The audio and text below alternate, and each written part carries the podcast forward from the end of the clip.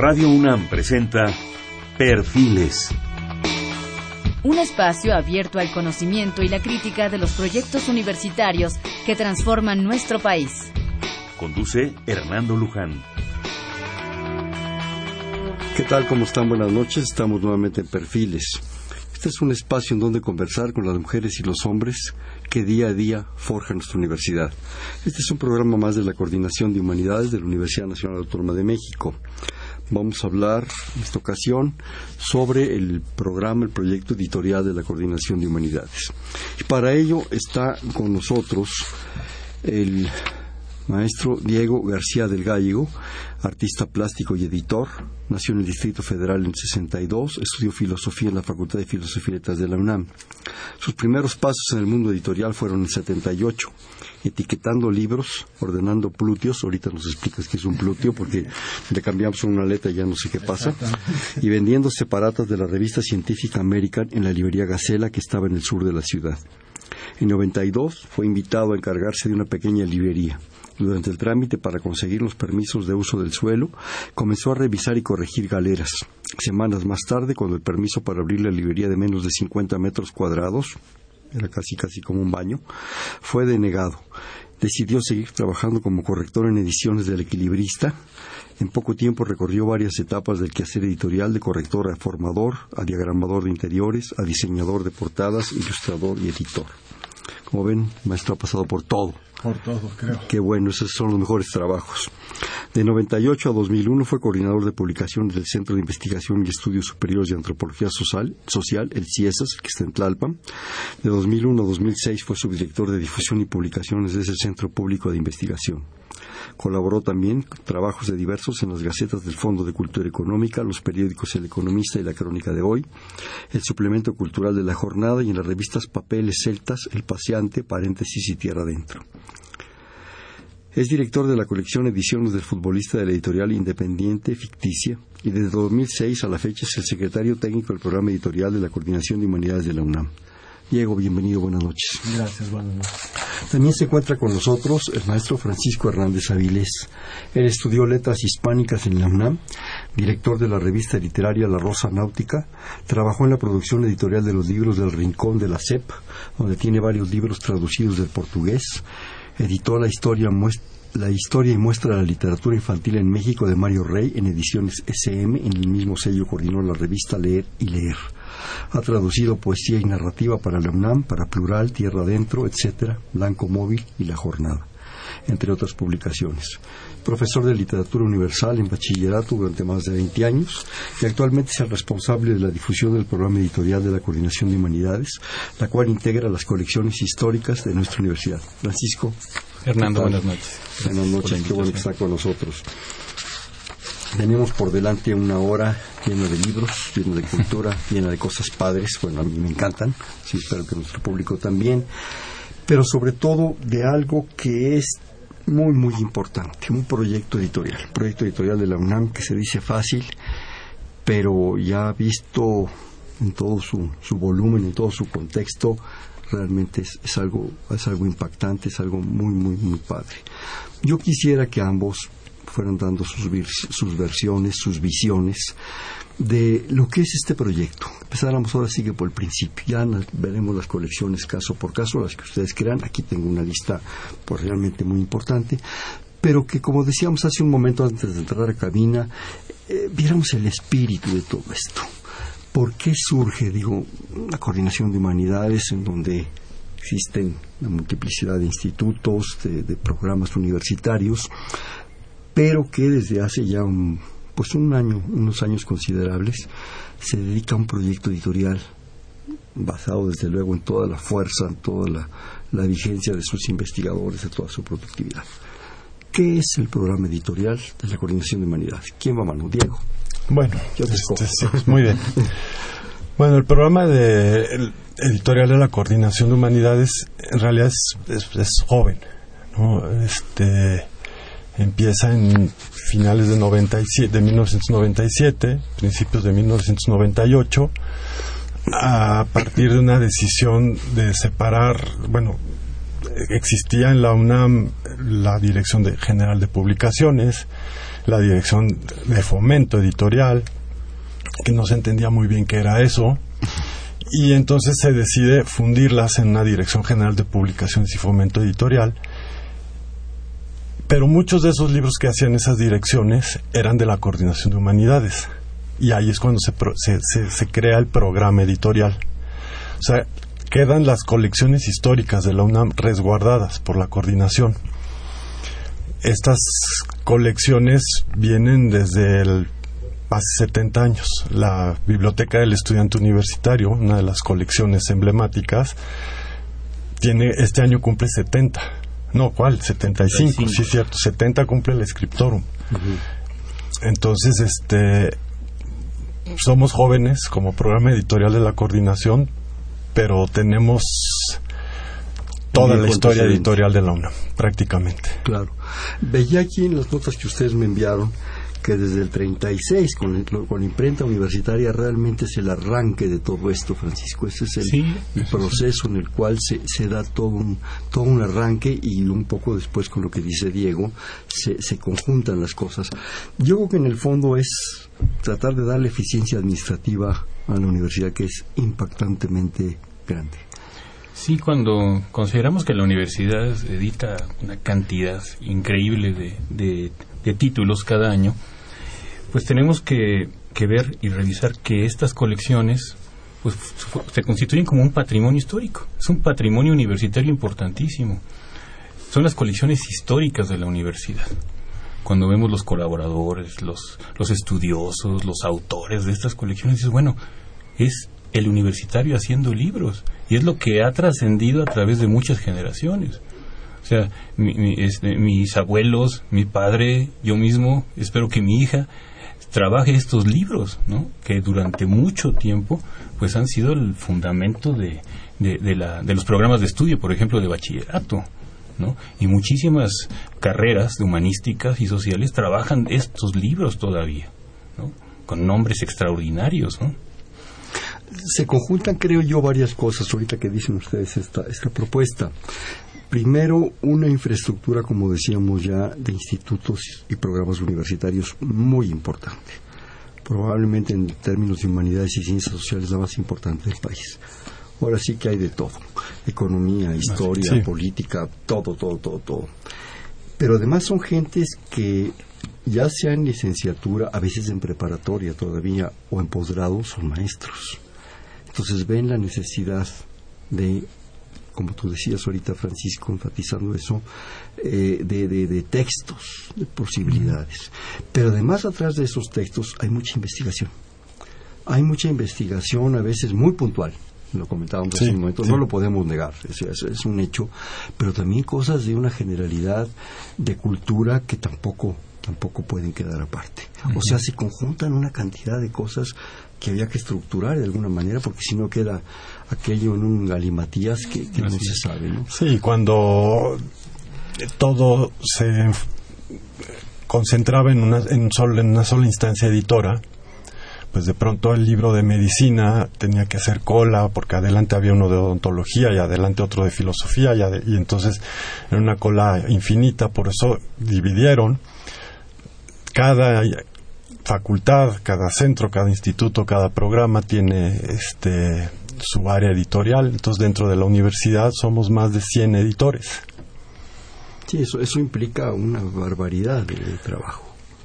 Y nuestro catálogo integra más de 1.800 títulos, porque estamos considerando que esto es desde 1936. El catálogo de humanidades. El catálogo sí. del programa de, de, humanidades, de coordinación sí, sí, de humanidades, nada más. Estas colecciones. Sí, aparte está la otra coordinación, la de ciencias, y aparte está la difusión, difusión cultural, cultural, que tiene también un mundo de cosas impresionantes. Yo no sé, ahorita que das esta cantidad, en general la universidad, ¿qué tendrá? ¿Cinco o seis mil títulos? ¿O me estoy quedando corto? Más lo que yo se creo que yo creo que bueno sí, sí, cotidianamente el dato el, el, último que se manejaba es que la universidad publica entre nuevas ediciones reediciones y reimpresiones tres títulos diarios tres títulos tres diarios títulos o sea, estamos diarios. hablando de aproximadamente 1.200 al año, al año más ajá, nuevos. nuevos. Bueno, también ahí un poco entran las reimpresiones y las reediciones también. Claro, pero de todas en maneras. ese dato. Sí, ahora es más lo que ya traemos ahora sí que de, de, antecedente histórico, estamos hablando de un mundo editorial. así es. Que, que, que, realmente es importante. Exacto. Y, precisamente en, ese gran mundo de libros, pues un problema muy, muy grave, un problema real, es el de la distribución. O sea, habiendo tantos libros, tenemos dificultades para hacerlos llegar al público que conviene, al público que le interesa este material. Entonces, eh, tenemos que escoger muy bien si este ejemplar, si este volumen es para, para bachillerato, este otro es para un investigador de sociales, estos otros son para el público en general, y tenemos que ser mm, pues muy precisos en esta estrategia, ¿no? Porque la gente ha dejado de ir a librerías. Entonces tenemos ahora que, que facilitarles al público pues la manera de acceder al libro. ¿no? Entonces sí hay que pensar muy bien no solamente en hacer el libro, sino en ponerlo en las manos de las personas que, le conviene y que lo necesiten. Sí, si no se convierte en una serie de fósiles, ¿no? Así guardados. Y bueno, yo quisiera, si me permiten, recordar que la universidad tiene varias librerías la Torre, la Julio Torre, que es el centro cultural, la de la antigua zona comercial de Ciudad Universitaria. Sí, la Enrique González Casanova. que está a un costado del Museo Universitario de Ciencias y Arte, cerca de donde se hace Gaceta. Está la del centro también. La, de minería, la, Casa Universitaria del Libro, que es en, la Casul, famosa en, la colonia Roma. La, bueno, mencionabas la González Casanova, que está junto a Rectoría, la García Terrés. Ahora hay unas nuevas, que es la Jorge Carpizo, que está en la mm, Casa Club del Académico, la Julio Torri, que en el Centro Cultural, frente a la saga Nezahualcóyotl, y, e incluso en la tienda UNAM. En la tienda UNAM ya reinauguraron la, la, tienda de libros y este y esa es una gran ventaja, es una muy buena noticia que una tienda junto al departamento de de carnes frías puede tener ahí a la Odisea, me parece excelente. Claro, medio de jamón con, la Iliada, pues oye, de salchichitas ahí para no, no, no pueden ser libros de élite, son libros para la gente. Claro, además de una de una posibilidad muy grande y encuentra uno la Iliada, la Odisea, el origen de las especies, en fin. Pero aparte creo que se distribuyen digo, en, también en, en librerías comerciales, ¿no? Digamos. Sí, esa es otra historia larga. Lo, de eso se encarga la Dirección General de Publicaciones. Entonces, nosotros la coordinación le mandamos los libros a la Dirección General y ellos poco a poco han ido retomando de nuevo contratos con, con las librerías comerciales. Pero es labor difícil. ¿no? Sí, pero antes eh, hubo épocas en las que uno llegaba y había una mesa de novedades de la UNAM. Claro. Yo llegaba ahí a buscar las novedades del Scriptorum. Ya no es tan fácil esa mesa de novedades de la UNAM. Yo creo que una ventaja también son las ferias, tanto en minería, de igual todo, yo he visto un, está, un espacio más bien impresionante la Coordinación de Humanidades, supongo que están ahorita en la de Guadalajara también. Sí, sí, sí, claro, están allá. Y hablando de, de, accesibilidad, ¿qué les parece si anunciamos lo que tan amablemente nos traen? Porque para que se vaya entusiasmando el público. Eh, eh, nuestros invitados, eh, en representación de la Coordinación de Humanidades y de su programa editorial y de toda la coordinación en sí, nos hicieron favor de traer siete ejemplares para obsequiar. Les voy a dar una leidita rápida nomás para que se den un quemón de las cosas tan bonitas que trajeron. Cumbres borrascosas de Emily Bronte, de la colección Nuestros Clásicos. Maximiliano Íntimo, El Emperador Maximiliano y su corte, Memorias de un secretario de José Luis Blasio, eh, colección al siglo XIX y regreso. El tercer obsequio puede ser Relaciones Históricas de Carlos de Sigüenza y Góngora, de la Biblioteca del Estudiante Universitario. El cuarto es Las gentes que son así, perfiles de hoy, 1872, 1891, 1892, de José Tomás de Cuellar, ni más ni menos, de la nueva Biblioteca Mexicana. El quinto obsequio va a ser Introducción a la Historia de la Filosofía de Ramón Chirau, de textos universitarios, ni más ni menos también. El sexto, Textos de Historia Universal de Gastón García Cantú, de lecturas universitarias. Y por último, qué barbaridad, La Odisea, Homero, se, se, obvia el autor, ¿verdad? En la biblioteca Scriptorum Greco... Re, nunca he podido La biblioteca Scriptorum Graecorum et Romanorum Mexicana. porque la X en latín. Por favor, porque estos los pueden solicitar, los pueden pedir en el 55 36 89 89 con nuestra linda productora Elena Ramírez, ella los va a atender para que ustedes digan, bueno, pues quiero tal o quiero tal, en fin, ella tiene también una lista y bueno, aprovechen, ya se ponen de acuerdo con ella cuando recogerlos. Yo quisiera que entráramos, porque es mucho que decir, mucho que hablar, y se nos está yendo el programa como agua. Ya eh, hablamos un poco en lo general de los antecedentes de por qué es esto, pero ya, ya que tratamos estos obsequios, platicáramos de las colecciones como tal. Ustedes hicieron favor de hacernos llegar aquí una cierta propuesta, un orden.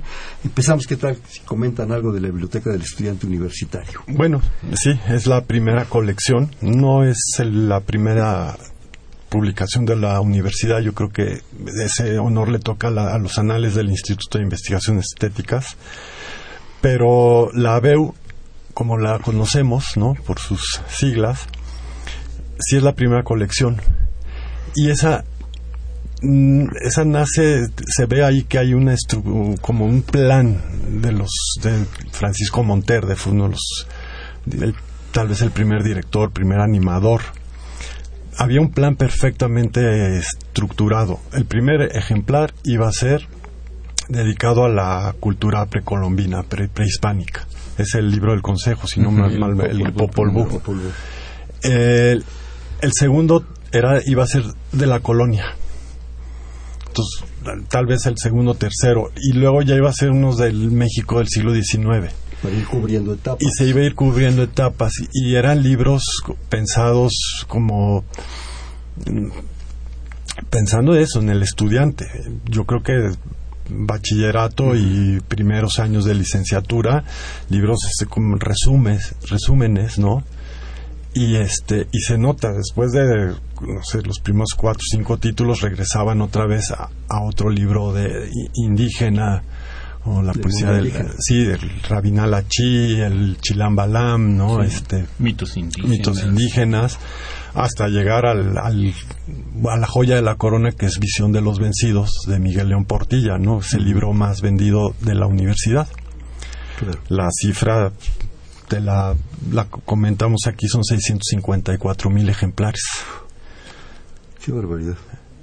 ha de andar por ahí como con la introducción al derecho del maestro García Maínez, por ahí, porque mm, ya se tiene 160 ediciones, si mal no recuerdo. La dirección de publicaciones en la en las clasificaciones que hace pone dentro de los cinco libros más vendidos dos libros de nuestras colecciones.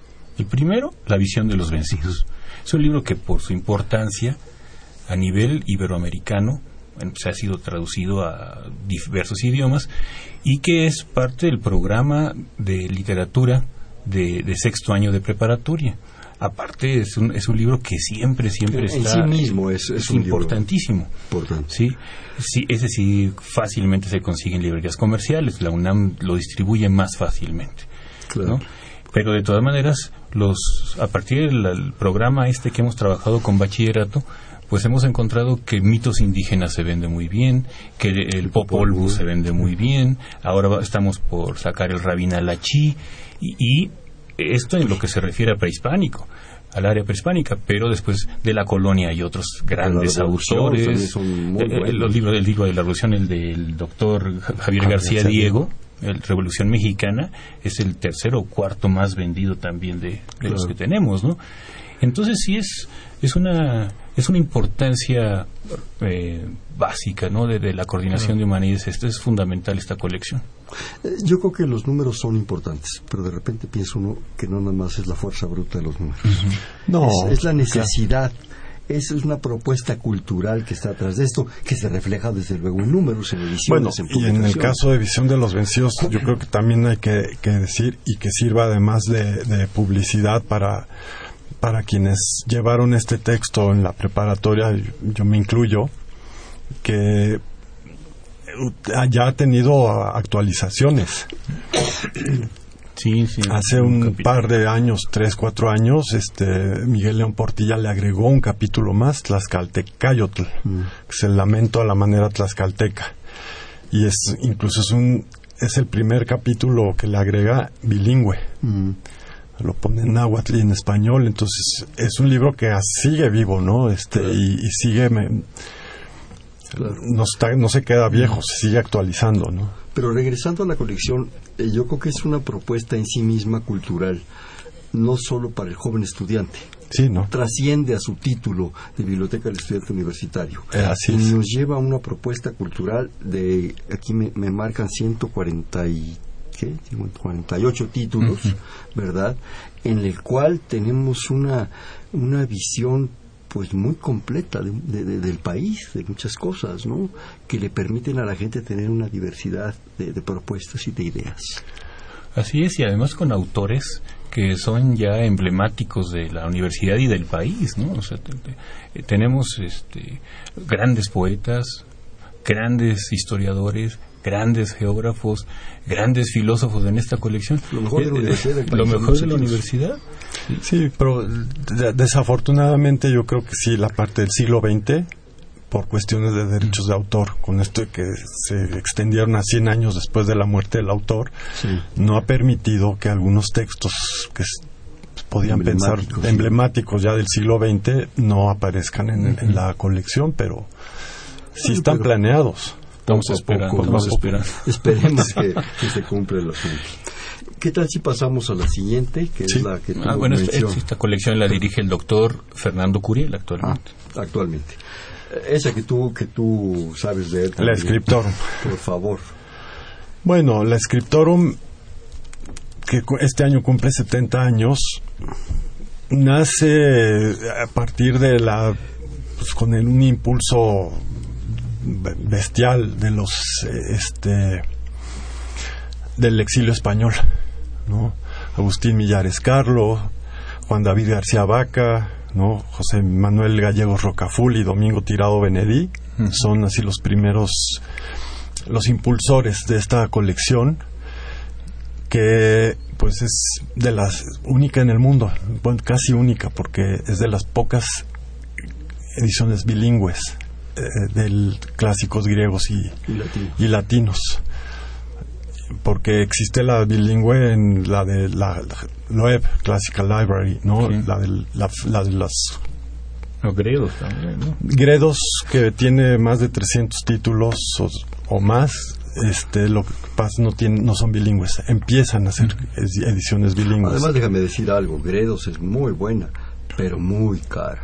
carísima, carísima, sí. Realmente la calidad no le pide nada, ninguna se pide una, nada a la otra, pero la diferencia de precios es, Sí, es, Sí. es- impactante. Existen las ediciones de la que se llama la colección universitaria de Francia, la CUF, o CUF, como le digan, también de ediciones bilingües, pero también son carísimos. Y luego Oxford los publica nada más en griego y las notas igual son en latín y eso sí nada más es es para, para cuatro gentes. hay una, una colección catalana empieza a ver unos italianos pero así que este, el, el esfuerzo que se hizo en México de empezar a sacar textos bilingües fue es una cosa histórica ¿Tienen ¿no? ustedes el dato de, de cuántos cuántos títulos tiene la colección? ¿Cuántos textos? Más o menos. sí, lo colocamos ahí. 156 Sí. títulos 156 títulos. 156 títulos Sí, Bueno, es una visión del mundo clásico greco-latino, como tú decías, importantísimo. Hace poco estaba yo diseñando ahí una publicidad para la Feria de Guadalajara en la que dije voy a hacer como un- una cosa como cronológica con las portadas.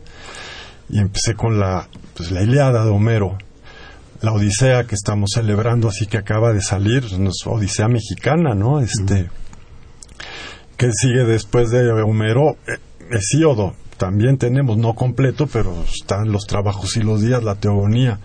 Y luego la poesía lírica con Píndaro.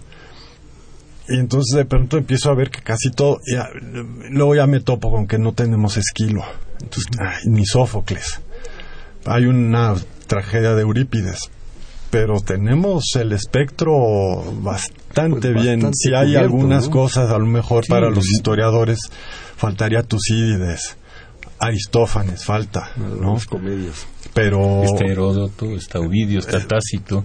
sí, no, no, no, es, es Todos, fantástico. bueno, Está Cicero, Marcial. Marcial. Acaba de salir uno de- no está completo, pero acaba de, fue el último libro que Cicerón. que trabajó Rubén Bonifaz Nuño. ¿No? Entonces, realmente, pero, pero mira, esto te da una visión muy, muy, muy importante, ¿no?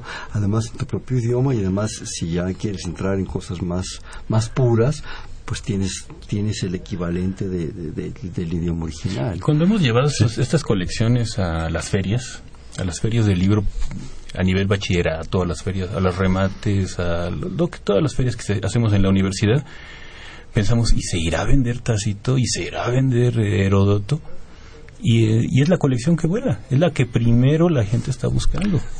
Vuela y de pronto en Barcelona, en las librerías de Barcelona te encuentras tomos en pasta dura de la Scriptorum mexicana, ¿no? Este, Claro. Porque además hay que comentar que, que, que ustedes hacen un gran esfuerzo en estas promociones, ¿no? Así es. Porque yo creo que el libro debe circular. Recuerdo una anécdota de quién, creo que de, Shi- de no me acuerdo.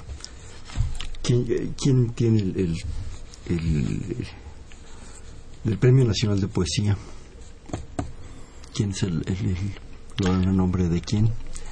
El Ah, el, el- el- el- el- el- Villarrutia. Sí, no es el Premio Nacional de Poesía, es como el libro, es el premio a la edición, al, al libro del año, así como al libro del Cuando año. daba clases en la prepa, dicen que llevaba libros de poesía y los iba deshojando en el recreo.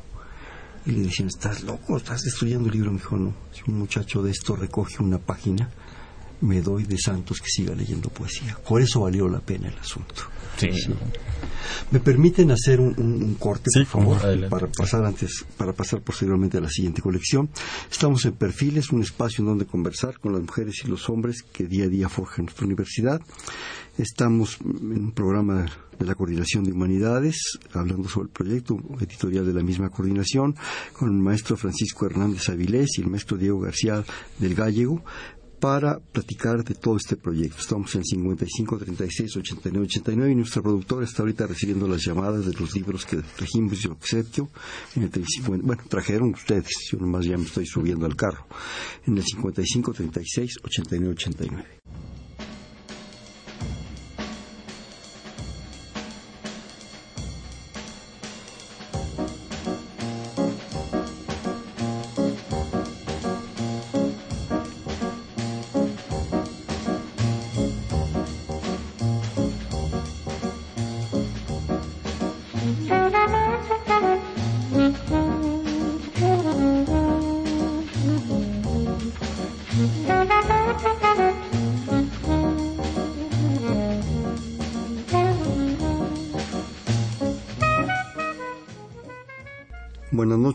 Les comentábamos que estábamos en Perfiles, un espacio en donde conversar con las mujeres y los hombres que día a día forjan nuestra universidad.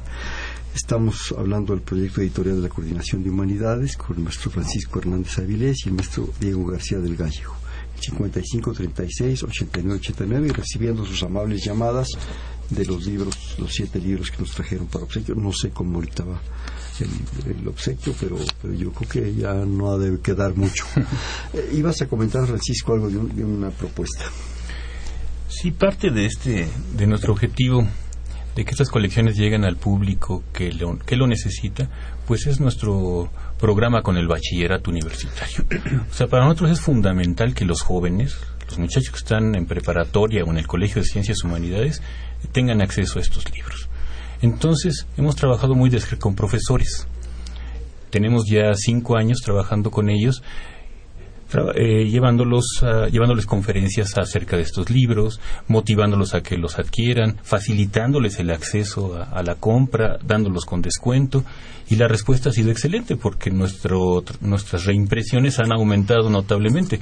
Cuando un maestro pide de preparatoria pide un libro, pues está pidiendo 50 ejemplares de un libro que a un muchacho le puede salir hasta en 30, 35 pesos, porque él, la universidad o el universitario tiene derecho a ese descuento, a un descuento del 50% sobre el precio de lista.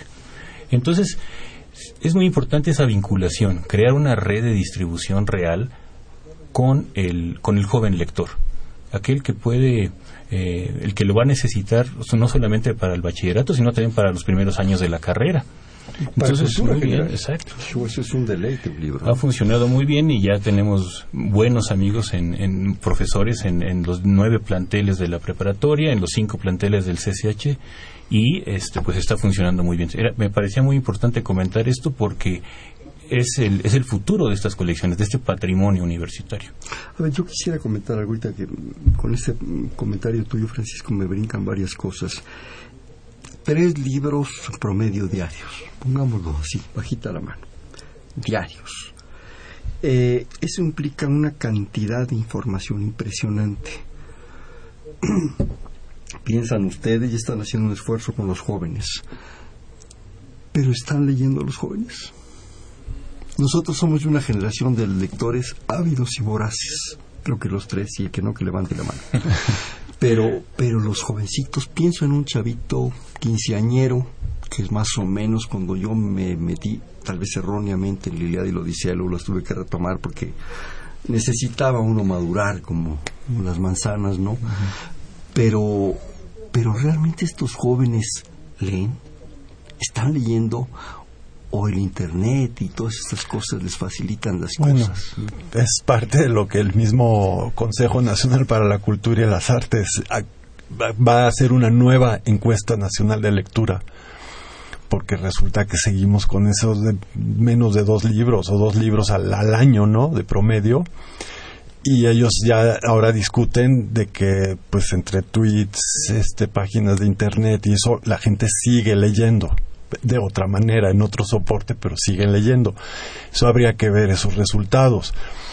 Yo me ha tocado ir a acompañar de pronto a Francisco a las ventas y cuando veo la emoción de los jóvenes adquiriendo nuestros libros, sí, yo creo que no, va más allá de la calificación, creo que sí quieren el libro. Y hace poquito en el metro me dieron un codazo así como de, oye, mira, y volteo y no entendía y de pronto pues, una jovencita leyendo Visión de los Vencidos. Pues claro que me emocionó, así leyéndolo de pie, este... Clavado ya en el Clavado. Eso me lleva al segundo punto que yo creo que está en relación a tu comentario, digo, el costo. Si yo voy a una librería y compro, claro, soy muy sofisticado y busco una librería, la edición de Aguilar, de la Iliada, en fin, me cuesta. Pero esto es una accesibilidad impresionante en términos de, dinero, de costo, de precio. ¿sí? Eso es una ventaja. Sí, es bastante accesible.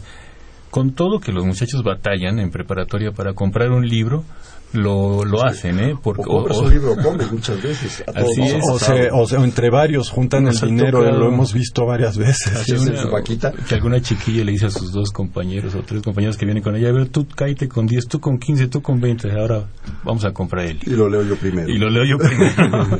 y bueno, y, es importante, yo creo que, que sí, sí hay un interés de, de, de seguir leyendo, ¿no? Hay, hay diversos soportes pero en este caso retomo la figura del profesor, el profesor como formador de lectores.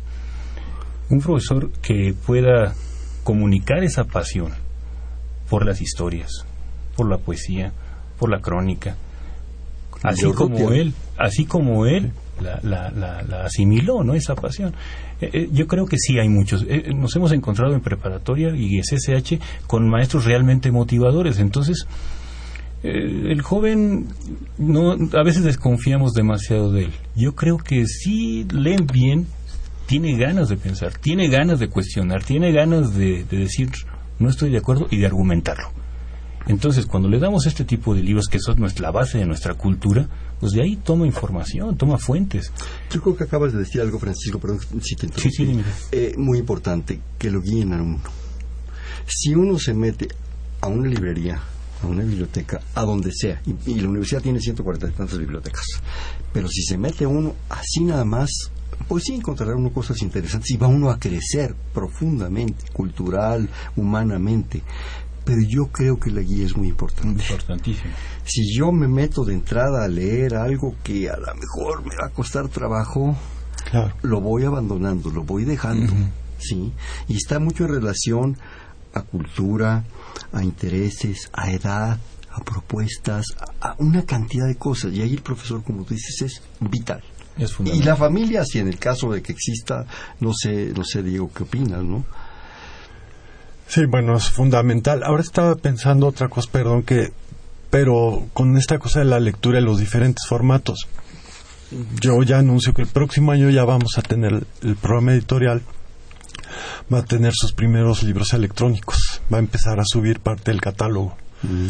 Como siempre, el problema son los derechos de autor, que hay que ver que esté bien protegido, establecido, y luego algunos libros agotados, comenzar a, en algunos casos, a capturar de nuevo todo, y este, y, pero habrá libros electrónicos.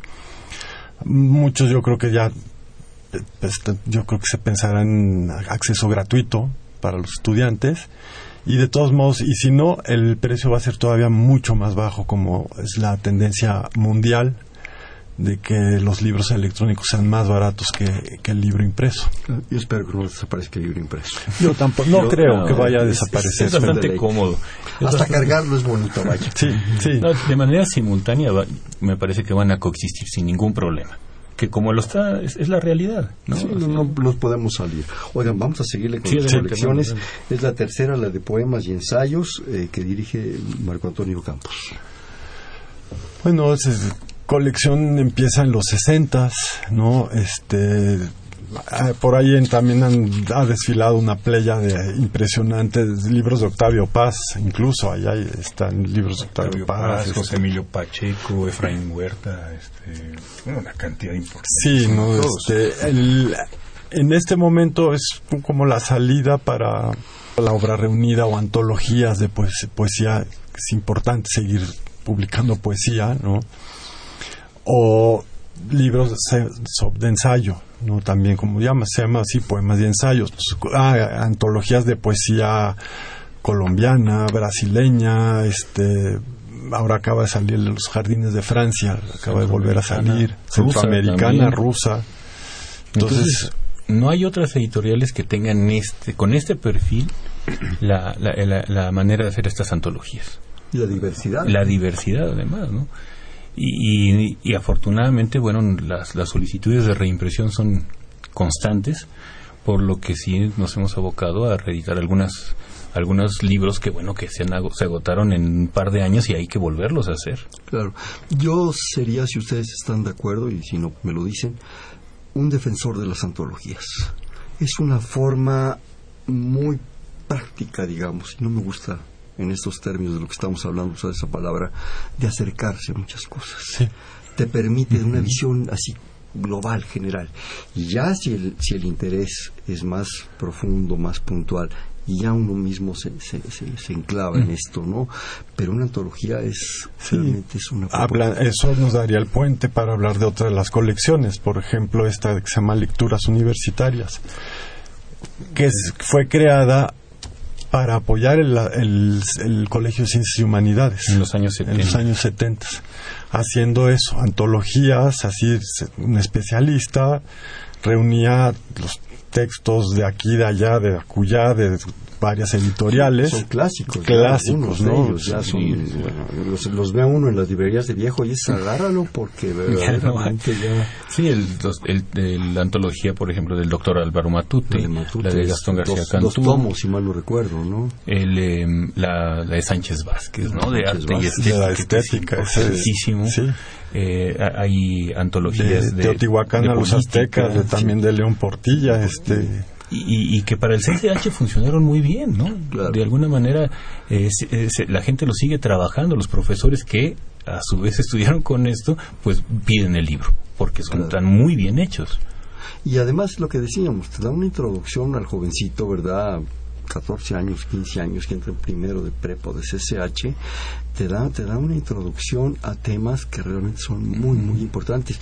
¿Y cuántas vocaciones no se gestaron en esas antologías? Eh? Realmente, porque son libros muy completos a pesar de ser una antología. Es, es, algo muy especial, las antologías. ¿Con qué nos seguimos? ¿Qué más pues a lo mejor nuestros clásicos. Esta es muy este, bonita, esta colección nuestros clásicos que ahora dirige este Hernán Lara. la dirigió mucho tiempo Tito Monterroso. Y esta aquí es como sería como la contraparte de la BEU. Si la BEU era autores de la historia de México, de la cultura mexicana, pues aquí están pues los grandes maestros de la cultura universal, ¿no? Los, los clásicos. ¿no? Sí, rusos, franceses, irlandeses, este, norteamericanos, eh, imagínate, ya me imagino los títulos y los nombres que hay ahí en medio, ¿verdad? Pues está el Moby Dick, este, sí, Darwin, Edgar Darwin, este, estar Ulises, supongo, ¿no? Está Joyce. No, no, no, Joyce está preparando ahorita Dublines, traducido por primera vez al español. Una delicia, ¿no? Sí. Me está pasando nuestra productora Elena pues que ya van muy avanzados eh, los, los regalos. Los regalos, sí, pues este, ah, todavía hay dos libros disponibles.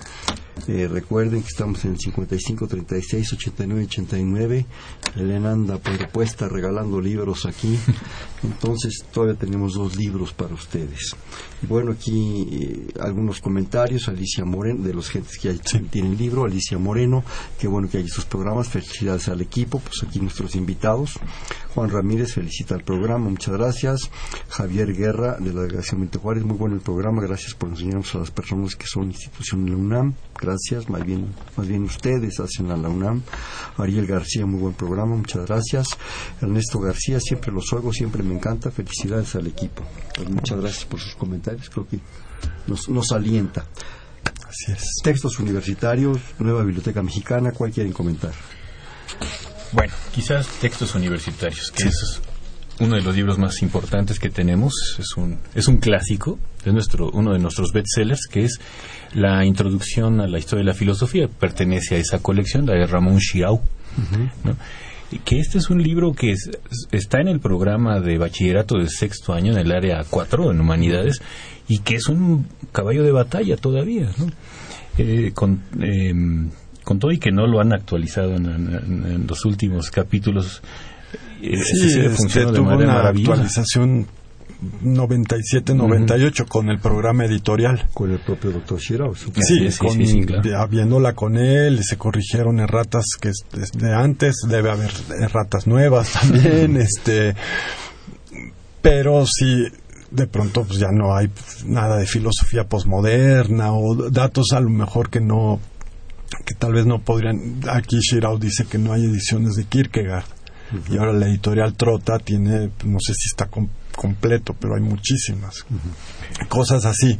Pero el libro es una delicia, está muy bien escrito. Muy bien redactado, muy bien planteado, es muy útil, que es lo que hace falta. Ramón Shirao, dijo, ¿qué podemos hablar de no, Ahora, también eh, no, no perdamos el contexto, son libros hechos en un momento dado, en una circunstancia dada por un investigador. Probablemente no es la enciclopedia británica o les pasa acá, bueno, claro. ya no sé, ¿verdad? Pero no es una no es una cuestión enciclopédica, es un tiempo y un momento, ¿verdad? es. una circunstancia y así hay que tomarlo, pero eso como decíamos nos da pauta a seguir a, enfatizar en otras cosas, a meternos, a clavarnos literalmente como dicen los jovencitos, ¿no? en el asunto.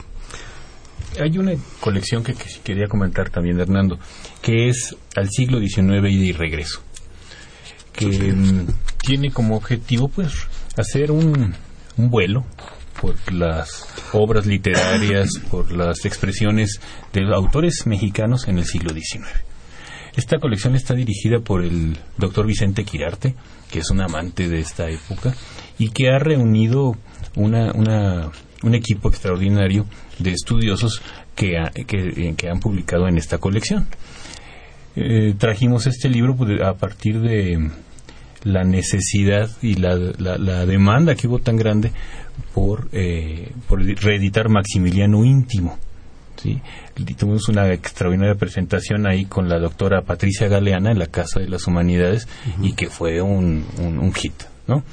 Entonces, no solamente digamos, manejamos textos de, de conservadores del siglo XIX, sino están Guillermo Prieto, eh, imagino conservadores y liberales, Sí, también, no, no, y, bueno, funciona muy bien, ¿no? en general. Yo creo, bueno, además Vicente Quirarte, además de una gran persona, un gran amigo, es, es, es Vicente Quirarte, es realmente un agente excepcional, un investigador de, de, primer nivel, y sí, su, su, su, amor por el siglo XIX, esto es natural. Pero también el siglo XIX es lo que nos empieza a dar contexto como nación. Así es. Empezamos a a que arranco y no arranco y quiero y no quiero y puedo y no puedo, ¿no? Eh, digo, muchas de las cosas actuales, diría yo, me atrevería a decir, si estudiáramos profundamente el siglo XIX, tal vez no las podríamos explicar. Sí, nos da nos da una base, bueno, igual el siglo XX, pero el siglo XIX es un momento sí, es crítico, puntual en este país, como, como todos los momentos, pero pero ahora sí que como, como decíamos hay que empezar por el principio no así es el momento fundacional de nuestra cultura. Claro. Eh, Diego algo que comentar al respecto. De al siglo XIX bueno pues ya lo dijo Francisco casi todo o sea rescata eh, por eso dicen de ida y vuelta porque va y también regresa porque rescata textos del siglo XIX y al mismo tiempo hay estudios sobre el siglo XIX. Por ejemplo, ese delicioso sobre los cafés que hizo Mm. Clementina Díaz de Bando. Díaz de Bando, ¿no? Este o rescatar. Ahora ahora se ha rescatado mucho libros de viaje, viajeros mexicanos en Europa o en Oriente. Calderón, en fin, Entonces- momentos Sí, entonces que también es eso la visión del Sí, uno que se llama Republicanos en otro imperio, que es la visión que tienen muchos liberales juaristas, pero desde Nueva York, desde el exilio, desde la fuga. Entonces es una delicia. Aparte con una introducción extraordinaria de Vicente Quirarte, el cual es como que maneja el, el- como el mexicano extraña la patria, ¿no? claro. Entonces hay de toda la canción del Hada Verde de, de- de María Emilia Chávez, Ajá. que es un estudio sobre el ajenjo y todos los efectos psicodélicos que causó en los escritorios del 19, ¿no? claro ahora, ahora sí. Es una de las colecciones que está así te- también celebrando cumpleaños especial, cumple 20 años ya la, Cumple 20 la años. colección. Pues ya, ya, ya empiezan a Próximo año la mayoría de edad, así que ya, este ya, ya. Ya tiene cartilla ya pueden marchar ya se está por eso con libros de, sobre el ajenjo y eso yo creo que ya se está Ya maduro. ya, Ya. ya. sí este ¿por dónde más? nueva biblioteca yo creo no este Es la colección que dirige el doctor Miguel León Portilla. También es una colección fundacional, es un patrimonio importante. Aquí se ha editado, bueno, cualquier está cantidad dedicada a de las obras completas mexicanas. ¿sí? De- José Tomás de Cuellar, Alfonso Reyes, Les Lizardi. Justo, Justo Sierra, Sierra. Lázaro Cárdenas. Son 150, 176 176 títulos, Títulos. diferentes también. Es una colección histórica Gutiérrez importante. Nájera, Gauss, Lázaro Cárdenas, sí. José Tomás de Cuellar, ya lo comentaste, en fin. Yo creo que simplemente tener eh, las obras completas de una de estas personas también nos da una visión. Claro, eso ya es para especialistas más estudiosos, más, creo yo, no, no sé. Sí, la colección además eso es, es reunir la obra completa, pero entonces de pronto ponen unas notas como muy para muy especialistas. Este, Claro. Pero volvemos a lo mismo. Yo creo que esas notas son tan enriquecedoras, ¿sí? A pesar de que para especialistas es el Quijote sin notas Sí, sí, queda sí. cojo. Y cuando en el proyecto de la doctora Belén Clark que hacen las notas sobre un barrio y en el barrio que hay una panadería y en la panadería que hay un tipo de pan que, se, se vendía en 1870. Que si ojos de pancha o- o Entonces, ¿no? a las personas que les interesa el siglo XIX, bueno, se, se fascinan con este tipo de narrativa, ¿no? Claro. Porque es historia, es literatura, es cultura popular, mucho. Es México. México. Así es. ¿Qué nos queda, Francisco? ¿O qué más traes por ahí? Bueno, nada más comentar uno de los libros que, acabamos de reeditar, que son las relaciones históricas de, de un sabio de la época de la colonia, Carlos de Sigüenza y Góngora, y que incluye los infortunios de Alonso Ramírez, que es este marinero que sale en la nao de China hacia Filipinas y es capturado por piratas y eh, tiene una serie de aventuras interesantísimas en el Pacífico. ¿Y a qué voy con esto? Bueno, que un joven estudiante de preparatoria, cuando lee esto, bueno, de qué- y se pregunta de qué año es, bueno, pues es 1700 y no sé cuánto. Claro. Y es una novela de aventuras. Si el maestro... Es un Salgari. es un Salgari. Y, y lleno de apuntes científicos, ¿no? mitológicos, geográficos, importantísimos. Y ese es el perfil de nuestras, de nuestras colecciones. Son colecciones con, con un abanico muy grande para, para todos los gustos y sobre todo porque le ayuda al profesor a dar su clase. Le ayuda a entender una época de manera directa. Ese tipo de libros, un poco lo que tú dices y lo que hemos estado comentando con Diego, realmente es ese libro motivacional. que a lo mejor deja de ser docto y te mete y te abre unas perspectivas y un mundo espléndido, maravilloso, que, que, es, es, un poco este de Sigüenza, ¿no? así es, así es. Que, me da. Me permiten un segundo. Bueno, Jaime Ser, son los, eh, Elena, son los últimos dos ya, ¿verdad? Ya. Eh, Jaime Cerda, Magdalena Contreras, yo tengo mucho tiempo escuchando este programa y los felicito por este espacio dedicado a los maestros de la universidad. Muchas gracias. Y el último libro se lo llevó Oscar Torres desde Cotitlán. Yo escucho cada ocho días el programa, es fantástico, los admiro, los felicito. Sigan por la misma ruta. Yo nunca llamo, pero agradezco esta oportunidad. Tengo 65 años, soy contador de la UNAM, no me he titulado, Nunca es tarde, nunca es tarde, maestro Torres. Patente en trámite. ¿Verdad? pero admiro las eminencias que, programa a programa presentan y le dan un espacio. Pues nos encantaría que un día nos diera la super noticia de que se tituló, no más por quitarse la piedra del pípila de encima, que a veces de repente, ay caray, este, nos quedan escasos cuatro minutos.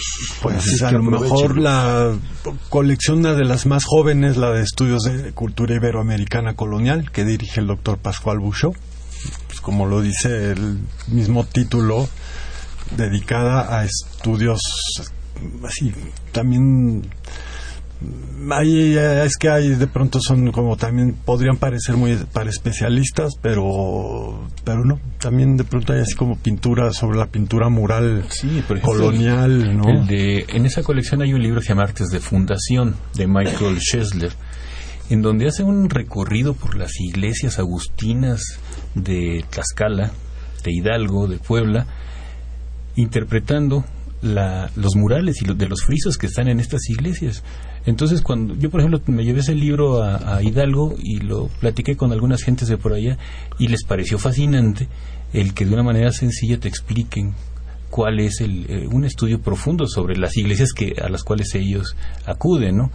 Entonces es este son textos con ánimo de divulgar, claro. sino no de, de atusigar un poco. Exactamente. Y por último, yo creo también ya que con el poco tiempo queda, porque parecería que aquí somos un museo y a lo mejor este olemos a naftalina y tiramos polilla, pero eh, la coordinación también tuvo una colección que se llamaba México siglo XXI, Sociedad y Cultura, dedicada hacia a temas más actuales y también las publicaciones de la Unidad Académica de Estudios Regionales que tiene la Coordinación de Humanidades en Jiquilpan, dedicada a problemas a lo mejor de agricultura, de territorio, ¿no? Que también la coordinación se, se ocupa de, de temas del momento. Y, un poco con lo que decías Francisco y también Diego, yo quisiera eh, enfatizar que no solo hay colecciones.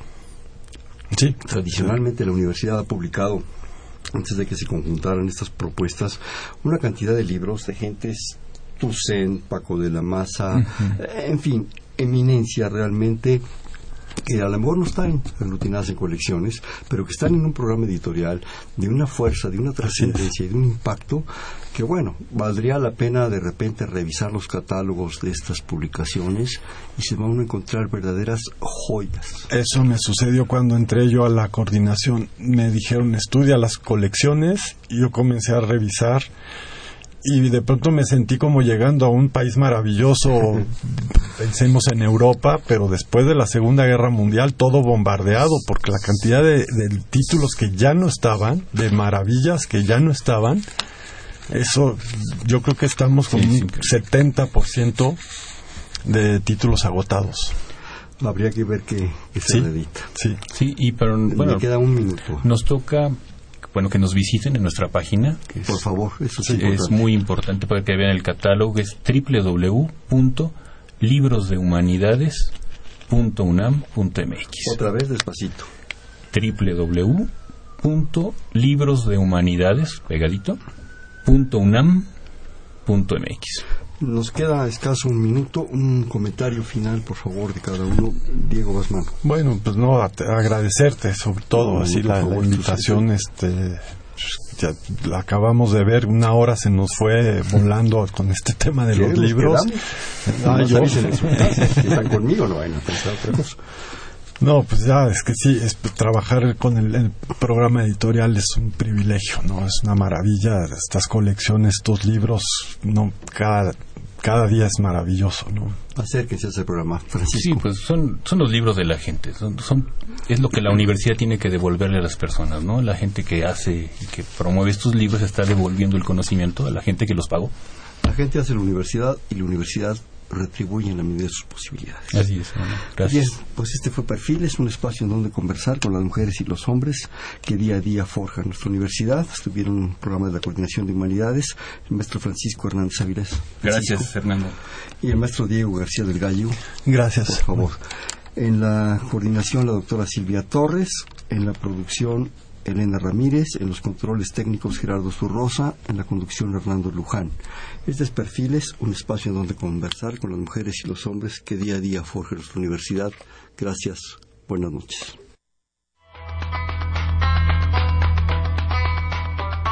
Perfiles, un programa de Radio UNAM.